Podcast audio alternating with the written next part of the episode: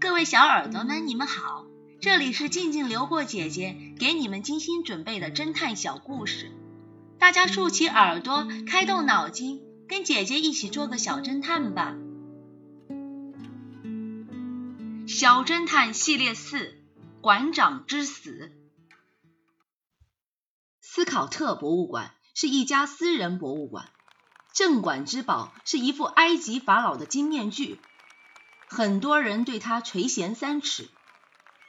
馆长约瑟夫·斯考特对这件宝贝更是万分珍爱，特意将它放在自己的办公室里看管，从不轻易示人。下午六点，夕阳西下，闭馆时间到了。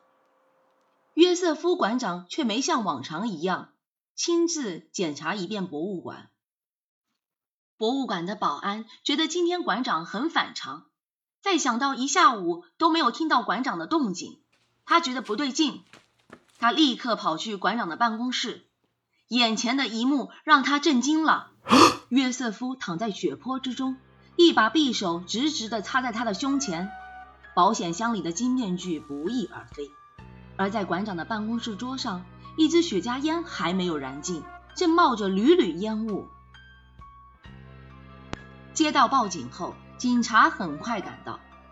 雪茄还没有燃尽，约瑟夫先生的死亡时间应该是在下午五点左右。警察局长不加思索地判断道：“还有其他人来见过馆长吗？”收藏家凯德尔先生来过，但他下午一点就走了，并且五点的时候电视直播他正在出席一个慈善募捐活动，不在这儿。门窗完好，没有听见异响。嗯，案件有些棘手啊。警察局长暗想。神探走到窗前，看到夕阳下建筑的影子，又回头看了看办公桌上的望远镜和燃着的雪茄，豁然开朗。我知道凶手是怎么作案的了。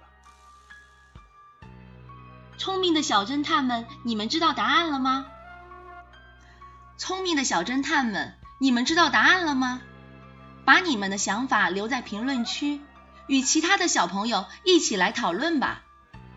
姐姐会在下一集末尾告诉你们哦。